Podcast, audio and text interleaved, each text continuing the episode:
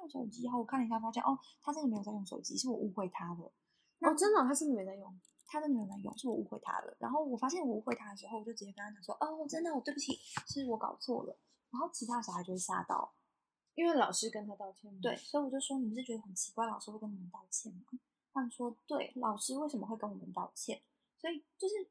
我知道一般人不会问这个问题。嗯，我应该说传统老师第一个是不会道歉。哎，不对啊，可是他们都已经在这个小学里好一阵子。哦，没有实验教育的小孩，在无界署的话，他们是我们只收四年级、五年级或六年级的小朋友。所以他们已经上过一般教育、体制内教育三对年。对对对对，他们一定是体制内教育的小朋友。然后后面就是你要通过一个入学考，然后你可以转进无界署里面。哦，对，所以在这个情况上面，第一个是小孩一般不会接受老师跟他说对不起，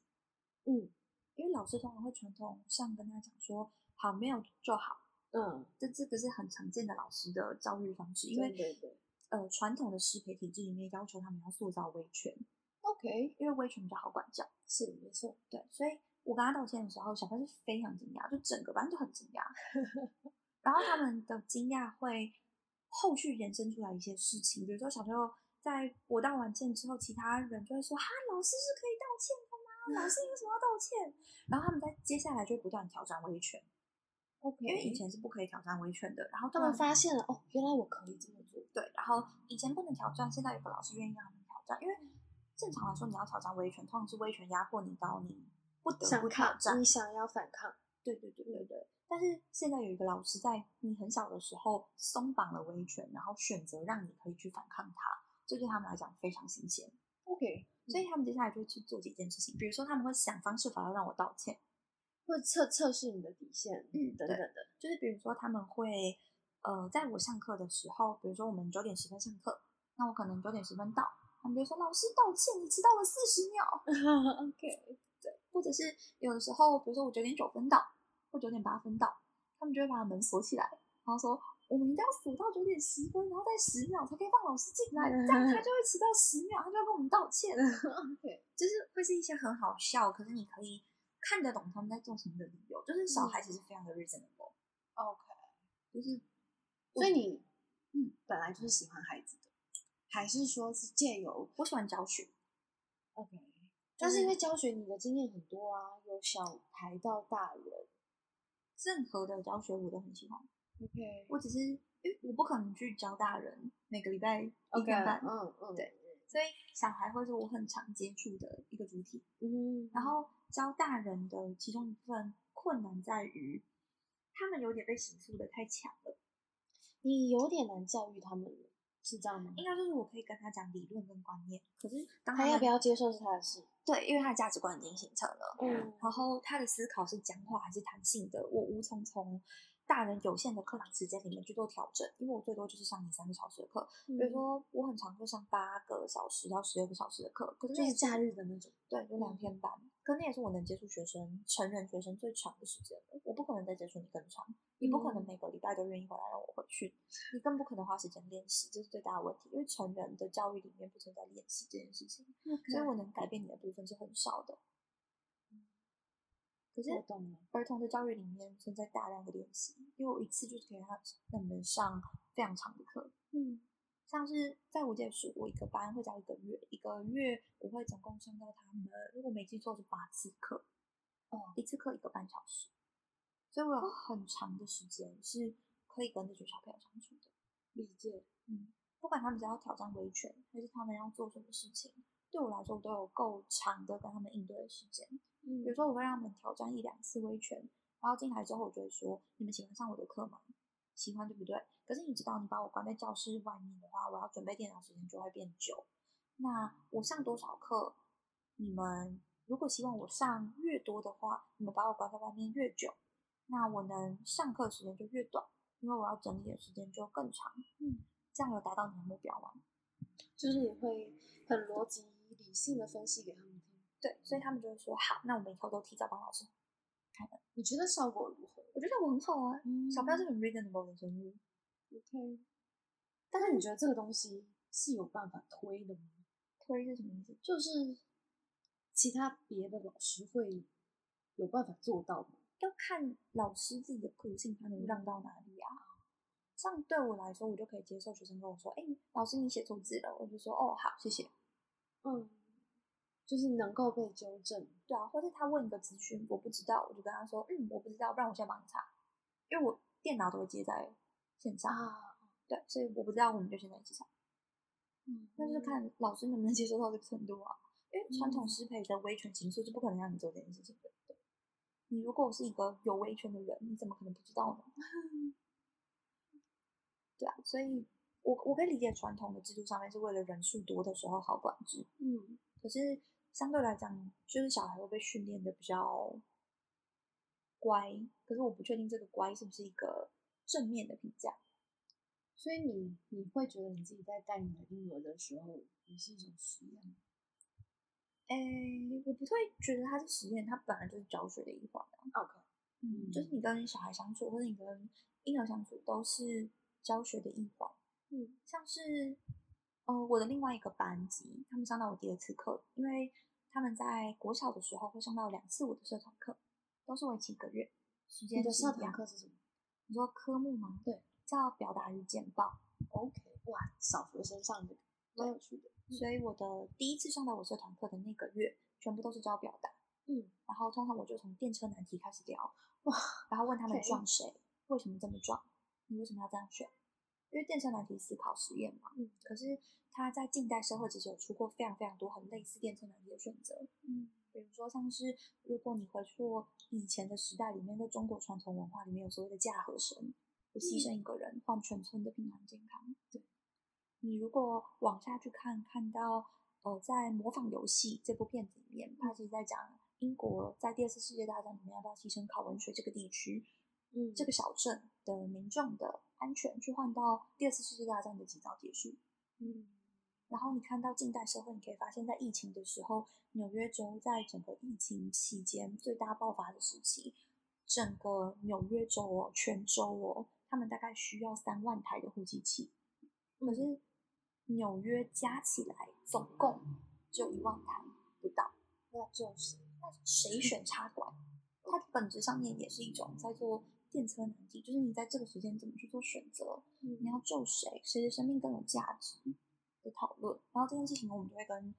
就是我会跟小朋友聊，就是他讲什么答案我都接受。比如说，很多小孩跟我说我要撞六个人，我说好，为什么？嗯，然后他就他就会吓到， OK， 因为小朋友的 annoying 通常都是我要去挑战大人可以接受的底线。嗯，那大人可以接受的时候，他们通常会很焦 虑，就为什么可以接受这件事？ 所以就他是们我根本就没有思考，我只是对立刻回答，对，因为他们只是想挑衅你。嗯，然后他们就说不知道，我就说不行，你已经要撞六个人，你要给我一个理由。嗯那这这种方式，其实你跟学生相处都会是很融洽的。嗯一部分是这样，当然就是你会真的没有维权。哦，可是你不介意这件事情，对，重点就是在我不介意，可是我不能保证每个老师都不介意。嗯而且我可以允许我的学生问很多的问题，因为我的备课的范围会很宽，嗯就是我可以跟他们讲的事情不会限于课纲之内。所以嗯他对老师的要求就是你要花很多时间去研究他们可能会问到的任何支线或守备范围。比如嗯说，当他们说我觉得这是他们的命啊，你就要跟他们聊宿命论， ，OK，那你就跟他讲古希腊的悲剧，去嗯讲伊底帕斯的故事，嗯嗯嗯然后去讲宿命这件事情，在传统的很多不同的文化里面是长什么样子的。嗯像是泰国人就很相信宿命，嗯他们相信有所谓的卡玛，然后中国以前的文化里面也很相信宿命，很相嗯信就是会有阎罗王记载我们的一些相关的好坏事情，然后最终我们会有审判。嗯，古希腊人也有自己相信命运的方式，就是有些人相信命的方式，就某些种族相信命运的方式跟另外一些种族不一样，他们对宿命的诠释是什么？嗯，你要确定传统老师要讲这些啊。就是你你就是等于说，这这个教育体系的方式比较偏，呃，从头到尾讲给他听，你简单的说出来了，这就是他们的命啊。但是你等于说要让他们知道怎么，呃，架构体系里面有哪些知识存已经存在，你所知的你都会告诉他们。嗯，有一点类似，不过更多是就是你的挑衅是合理的。哦，OK，就是你所讲的任何一句话，其实都可以被证明、是有道理的，那嗯大家就会相信他。因为表达与简报，我就是拆成一半。表达课的时候，你就是听我的问题，跟我嗯讨论，嗯你可以反驳我，你可以发表，你有什么想法的话，大家可以听。嗯，所以在表达的部分，就是要让他们尽可能的把想讲的话讲出来，即便这件事情荒谬，嗯，然后促使他们去思考。所以我会一直逼他们思考。了解，嗯然后会聊到自驾车，就是人工智能，然后聊到自驾车，那自驾车未来遇到自驾车的电车难题的时候该怎么选择？嗯所以会去延伸一些课程，像简报的部分，就是会有一些是教简报，但通常我们都会包一个主题。那我嗯们之前包括疫情，嗯，包括贫穷，包括环境，然后这学期包的是媒体。哦，像媒体这堂课，他们的表现就很不好。怎么说？因为小朋友几乎都不做作业，因为我请他们先做一份简报，然后提前了两周时间跟他们讲，然后他们在两周后要报告，可是他们都没有做，嗯，然后有做的人也做的很糟。为什么？嗯，这就是一个要问他们，不是问我的问题。哦哦，就是还没有还没有处理到他们，呃，应该说是这个时候老师应该是会把你压在办公室里面叫你写。 然后我是上课的时候问他们说，你觉得这份作业出的好还是不好？嗯你觉得我出这份作业的时候造成了你什么困扰？嗯然后你就会告诉我为什么你在这份作业的完成度上面这么的不好，嗯然后他们就会开始丢各种各样的理由，比如说就是很容易会忘记呀、或者是我们看不了那么长的文章，因为那个时候哦我是让他们看卓越新闻奖啊的报道，了他们会解，说，哎、我们看不了这么长的文章，他们会说就是我们觉得很无聊，没有兴趣，所以不想嗯做 OK，之类之类之类的。就体制内小孩会有体制内小孩的问题，体制外小孩会有体制外小孩的问题。嗯当然他们都各自会有自己的优势跟擅长的部分。对，嗯，但是像是这个地方，你就要知道哦，他们是一群呃体制外的小朋友，嗯，可能他们本来就不被压着做很长段的阅读，嗯嗯，所以像是我教到的小朋友们，他们有的时候认字的能力都还不太好。不是哦，嗯，因为有些可能是归国的小孩，啊，有些是他们可能真的认字表达能力就不好，一直以来都不好。比如说理解像我一直都会印小说给他们看，嗯，比如说像是我们那时候做贫穷专题的时候，我就印了几个有关于贫穷的书本里面的片段，哦，我会拿那个去跟他们讨论。比如说，嗯我就会嗯问他们说，你觉得穷人可不可以买 iPhone？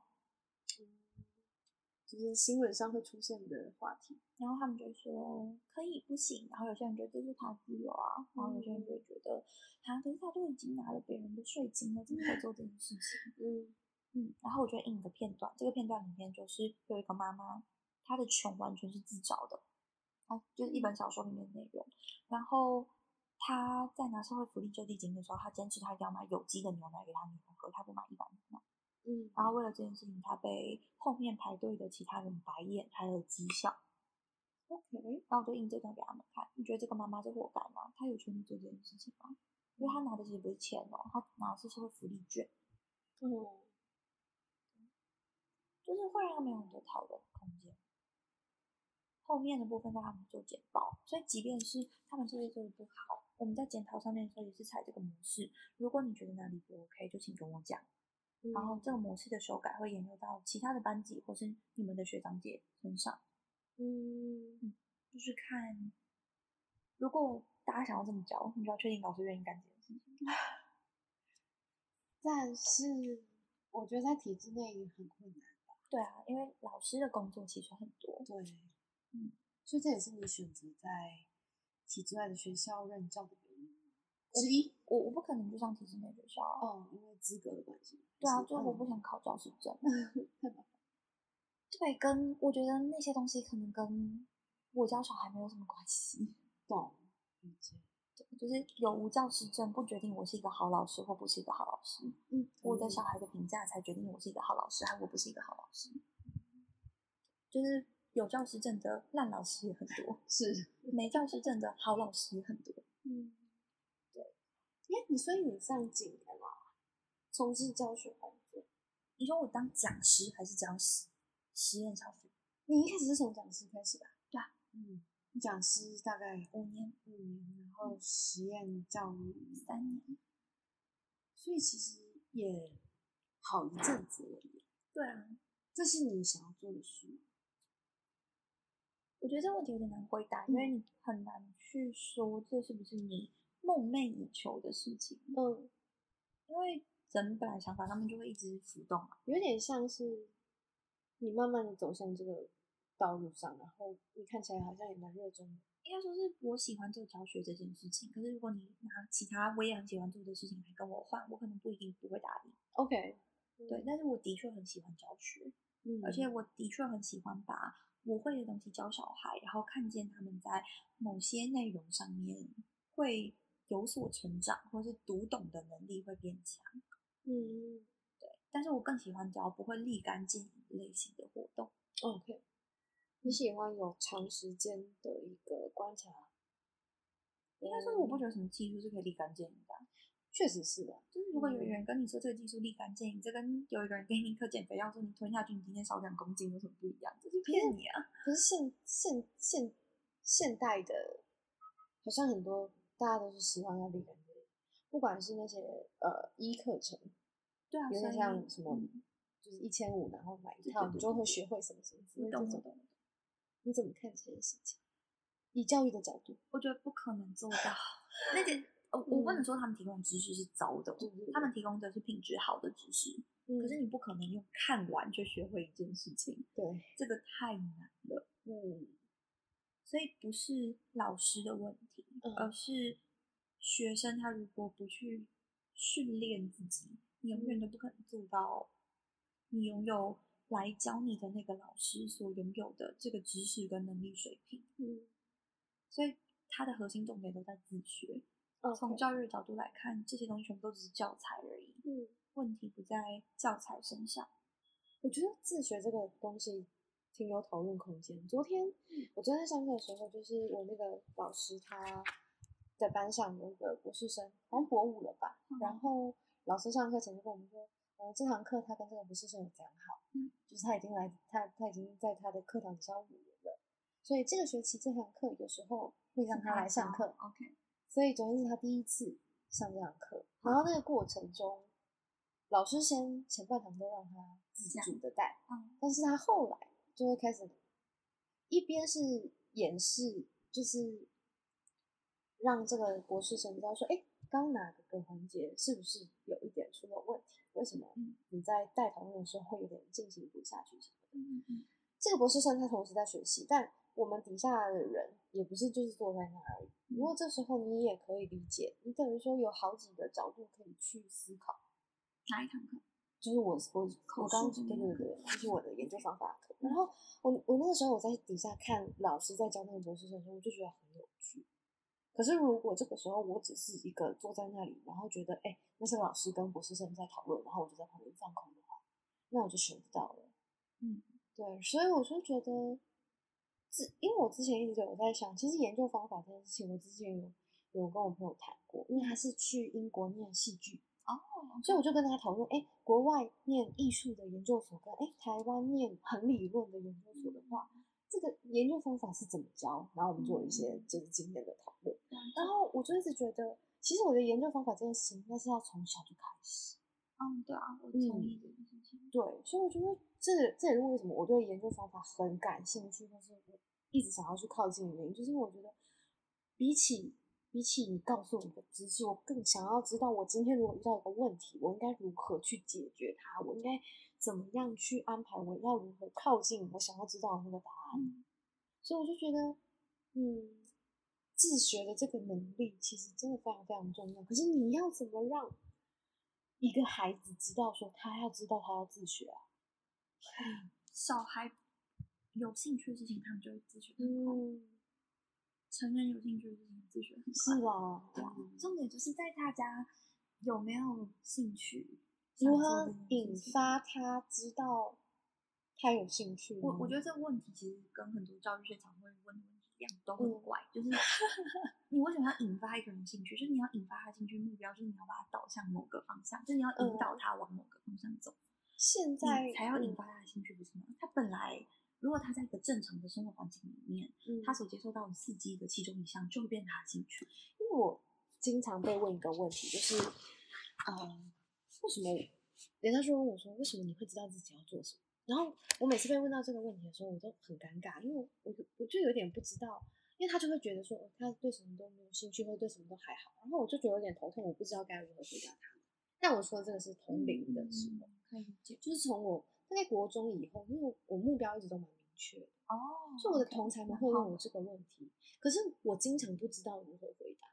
可是我觉得这件事情很正常，啊因为每个人找到兴趣的时间节点本来就该不一样啊。哦，因为对我来说，兴趣这件事情就是你让他在一个环境自然成长的时候，他会找到一个他特别喜欢的东西。这个喜欢的东西会让他愿意放弃娱乐，或者为了这个东西吃苦。 OK，那这个东西的出现本质就是他的兴趣，你不可能 guide 他到这个方向去。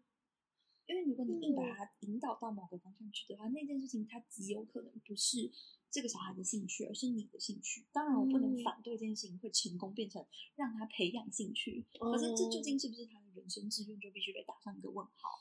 所以，如果你是为了要培养一个人，他很工具性的会以上技能，你当然可以跟我谈论引导兴趣，这个是没有问题的。嗯嗯 OK 因为如果你真是得教会他一件事情，比如说他就是得学数学，嗯这时候我们来讨论引导兴趣没有问题，因为你目标已经在那了。嗯可是如果你想问的事情是人要怎么找到自己的兴趣，它就不是目标在那里的答案，嗯所以你自然不可能去问我说为什么要，就是我们如何去引导他的兴趣，就不嗯存在引导。嗯他在一个环境里面暴露久了，自然有一件他喜欢的事情，嗯比如说像是打游戏好了，嗯那就带他打不同的游戏啊。就是像《文明帝国》也是一个很经典的游戏，嗯嗯文字嗯游戏里面《巴巴与斯又是我觉得超神的一款游戏，在沙盒游戏里面，《塞尔达》，然后近期的《原神》跟早期的 Kale 这家公司里面所做的《Don't Starve》，还有他们后来出品的《阿四镇》啊，《Included》都是很神的游戏。那他喜欢打游戏，那我们就做游戏。有点像是你今天如果要陪伴他的话，就是朝着他可能有兴趣的方向，多给他一点资源嘛。对啊，嗯，就是他会很快的放弃他不要的。对，OK，然后我我觉得是有一些基础的内容是必须顾到的，嗯比如说你不太可能不识字，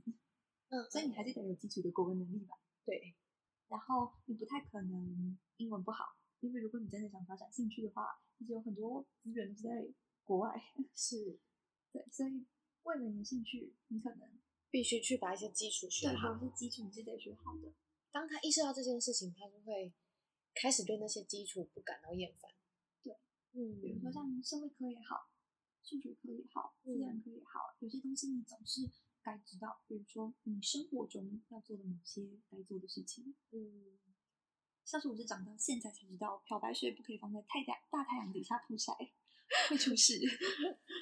就是当你开始需要使用这些的时候，你就会发现哦，原来这这是你不知道的知识。可是它是国中化学，哦，其实你学过，但是因为没有应用在生活，我这高等种感环觉境吗我学 过，就是我觉得我的我小的时候的教育体制里面有很多时间都很无聊，就嗯我深刻的可以感受到什么叫无聊，因为我本来就不嗯是一个、就是一直都考得很好的学生。哦，我高中念卫理，大学念世新，我是研究所考去正大的，嗯然后我很清楚我考去正大并不是因为我学科成绩有多好。嗯因为我是世新校排七十九趴毕业的， ，OK，就是后百分之二十，可以这样理解。嗯所以我知道为什么你会觉得无聊，嗯，因为学校给你的东西不是你感兴趣的，对，而且这些东西到底有什么意义？ 真的啊摆摆明讲啦，就是它对我来说真的会很困惑，就到底有什么意义？我可以理解，对文组生来讲，化学真的很难，因为我根本看不到。同意。我有在想，就是如果这堂课很好玩，它就是很实验或是很生活化的话，也许大家不会这么痛苦。可是它可是它的课纲很困难，它还有另外呃，一个不问是题，我们那个时候的课对纲我很们那时候困难困，让我们感到有兴趣。我我觉得还有一个问题，不是好玩，重点从来都不在好玩，嗯重点在跟你有关。因，OK，为一件事情跟你有关的程度会影响你参与的意愿，跟你嗯吸收的意愿。可是嗯好玩只能影响你参与的意愿，它无法影响你吸收的意愿。 OK，了解。因为一件事情的有趣，比如说很多老师提倡的游戏化教学，是在班上你答对我就给你加一分，然后针对嗯我们看最多分的是哪一队，对吧？嗯最最基本的，或者有这种加扣分机制。嗯可是在这个加扣分机制之中，学生到底是为了要赢，所以拼尽全力的去竞 赛，还是他真的会把这个东西吸收进去？因为在两队的加扣分之中，比较会的那个小孩就会疯狂叫周边的小孩上去背正确的答案，不是吗？是，那对吧？你都当过学生，你一定知道这个状况。这让我想到一个很有趣，你所以有参加过宿营吗？哦，有有有，我有参加过。宿营不是都有小队制吗？对啊，对啊，然后有一个，我不知道现在还还有没有，但嗯是有一个很变态的传统，就是呃谄媚，谄媚关注，哦对对对谄对对媚对总对招对对对对，我觉得有点有点我相似懂，，我懂，我懂你 的意思，嗯我懂你的意思。对，就是会为了达到目的而对去愿意退让自己的某些价值或或是是底底线线，对或对是对。但是他对学习零帮助啊，是是，对啊，所 以好惊悚哦，所以我其实很不喜欢一些桌游教学，嗯，因为我我不能说我不喜欢桌游教学，我觉得这样讲有点偏颇。嗯，我觉得坊间有很多桌游在制作的过程之中是教材，并不是游戏，这是另外一个可以聊的话题。嗯，因为我很喜欢打桌游， 我看到了，对对对对对对。但还有一部分是，我觉得他们很多时候在做教学的过程之中，他们会把一些加扣分的机制，或是一些有手上有卡牌的机制，或者有抢答的机制融入进去，然后就跟你说是游戏化，然后说服你小孩会学得更好。我觉得这件事情对我来讲，可能我不确定对大部分人有没有帮助，可是我觉得这件事情没有什么太大的必要。哦，分数机制这件事情，应该说是大部分的游戏化，如果你不是这样，就是如果你只是想放个游戏进去让学生学生觉得好玩，可这件事情跟他没有关系，我不觉得真的对他未来长远的学习有帮助。嗯，应该说好像桌游变成了一种经常见到的形式，对啊，就最变近，教具啊，嗯，几乎人手都喜欢研发一套桌游，可以理解为什么，但是我觉得大家有点搞错了，就是目标，你要这么唯物论，我也没有办法说什么啦。就是，但是我真的是不觉得器物真的有这么大程度地可以去影响到学习动机。我个人在教育上面还是觉得比较是唯心论，就是嗯他本心想要做什么事情，跟他本意愿意做什么事情，他觉得有没有兴趣，大程度的去决定了最终要做什么事情。我觉得在教育现场一定会有更多的感触，所以至少我不知道其他情况怎么样，不过我相信你的你的这个感悟是很有道理的，因为毕竟我不是现场的人，可是我听起来我很认同，因为我可以回想我自己过去的经验，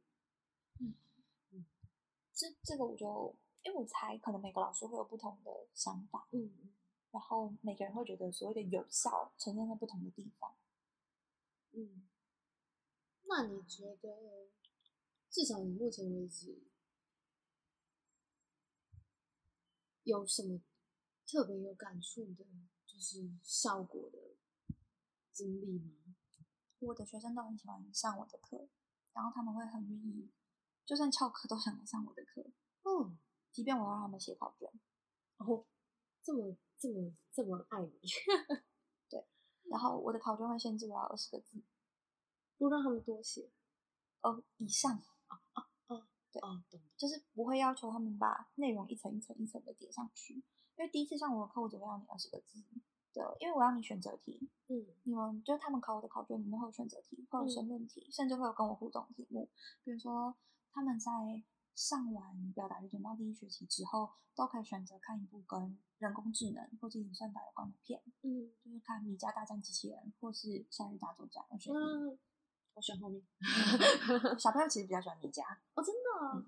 我好爱小大所 作以我也战，很爱夏日大作战。然后看完之后，我会有一台有一个设计出来的考卷，我 会嗯根据讨论你看到的是弱人工智能还是强人工智能。嗯我用很迂回的题目去问你，就是你在遇到什么什么情况的时候，你可以干嘛？这个迂回的题目其实就是为了逼他们思考。对，嗯，然后我会给申论题，就就是我会解释电影之中的一个场景。比如说，我举个例子，虽然有点小剧透，嗯，在《你家大战机器人》的这部片子里面，他们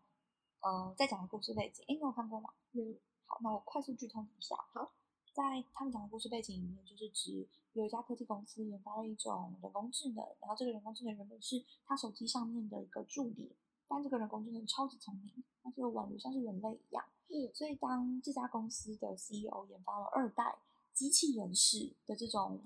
呃更酷炫的设备出来，并且想要替代掉原本一代手机上面的人工智能的时候，手机上的人工智能就生气了，他就操控所有的机器人，要把所有的人类发射出外太空，就觉得他们很没良心。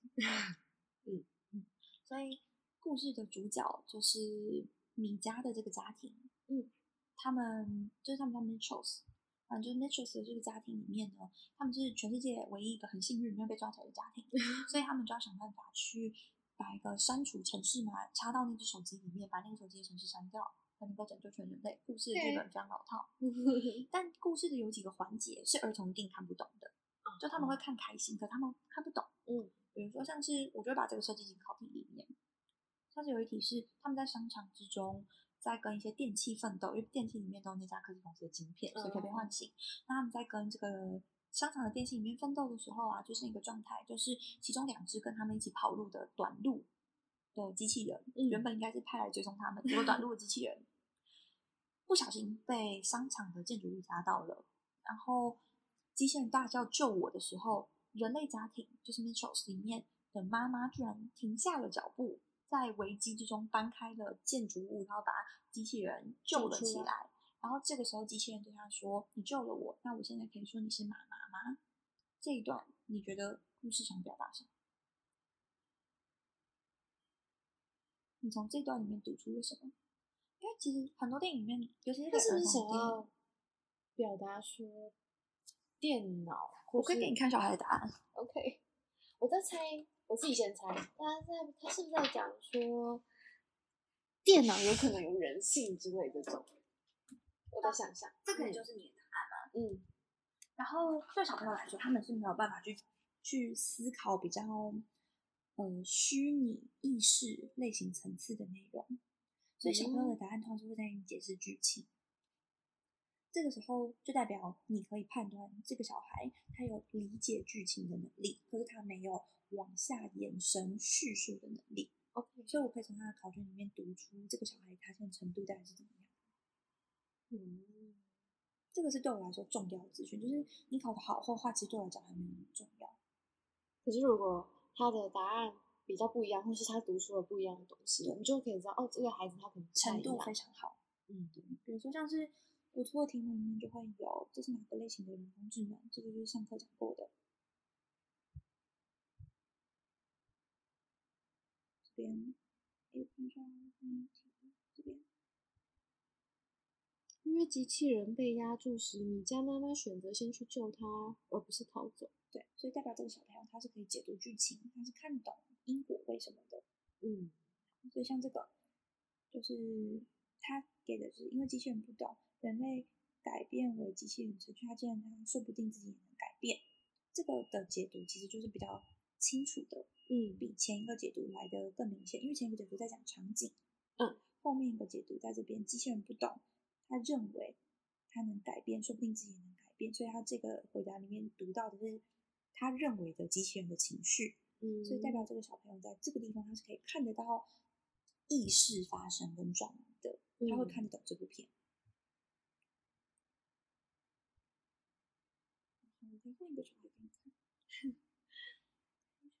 这是谁？淳风，淳风的答案那时候乱写，还是会有这种小孩啊，没办法。OK，哲维的答案好了。你看哦、他们这边都会很像， 因为米家妈妈救了机器人，所以叫米家妈妈为妈妈。他们的答案就在解释剧情。嗯然后到这边，机器人在学习怎么改变自己的程序。你看，两个意识是不一样的。这边是他嗯认为机器人正在学习怎么改变，意思是机器人主观想变。嗯前一个小朋友的答案里面是机器人看到，所以认为自己可能能变。嗯，两个答案的意识其实是不一样那的。有，嗯，对。因为他看到了米家爸爸在做不同的程序，而他强于人工智能，所以他会自己学习。因为嗯弱人工智能指的其实就是计算机，强人工智嗯能指的是会自学我习学习。说呃就是机器学习那类。哎，机器学习是弱人工智能。哦，强人工智能指的是自己可以上网去做跨领域学习。哦那超人工智能指的是像人类一样拥有一个主观的意识形态。嗯这是上课刚刚我们讲过的内容。 ，OK，嗯所以你可以发现小朋友给的回答会是长得完全不一样。嗯，然后讲的完全不一样的部分，就去影响到很多小朋友的判断的部分。这个是我觉得很有趣的部分，但它必须 follow up 很长的时间。是必须，而且人数有限，一个老师能够 handle 的人数有限。嗯，没错。你看一下这边为什么要讲男的？他可能认为他们是一家人，不管是人类还是机器人都要被救。机器人可是看那两个小孩那样叫，而且他是不是想变成人类？但他的臆测也会再更不一样。嗯，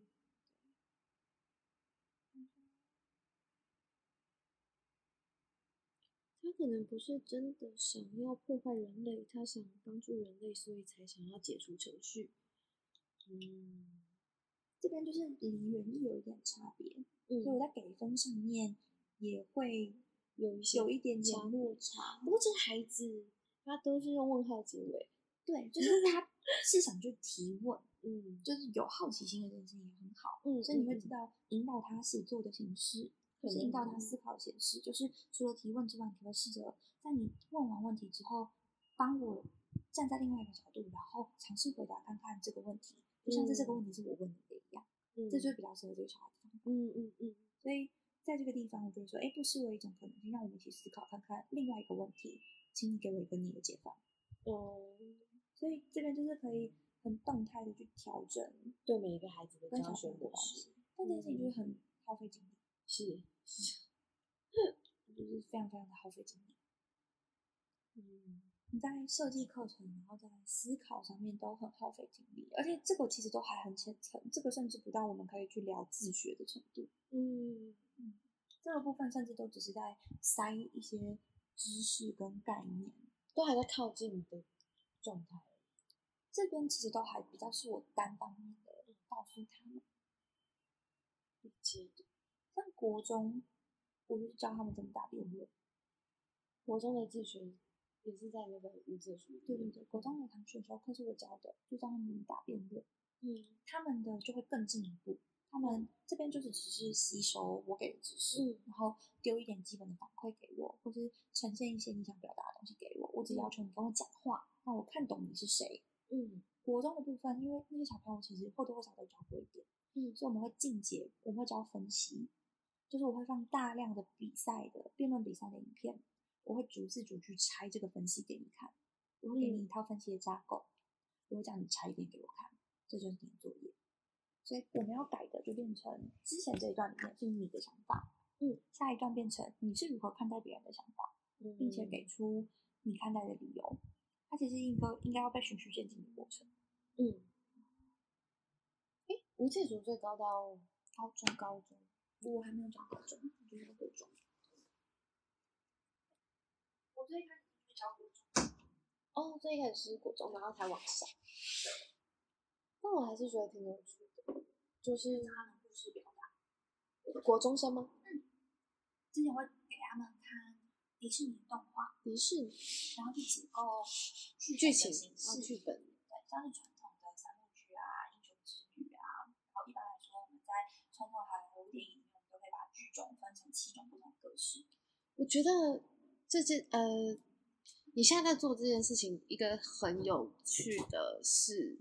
至少这件事情一定都是你喜欢的，你会拿来当教材的东西，一定是你喜欢的，对啊，就是我觉得好用的，好用， 就是我觉得好用的。或者其实你不一定喜欢，但你觉得好用，你也会用。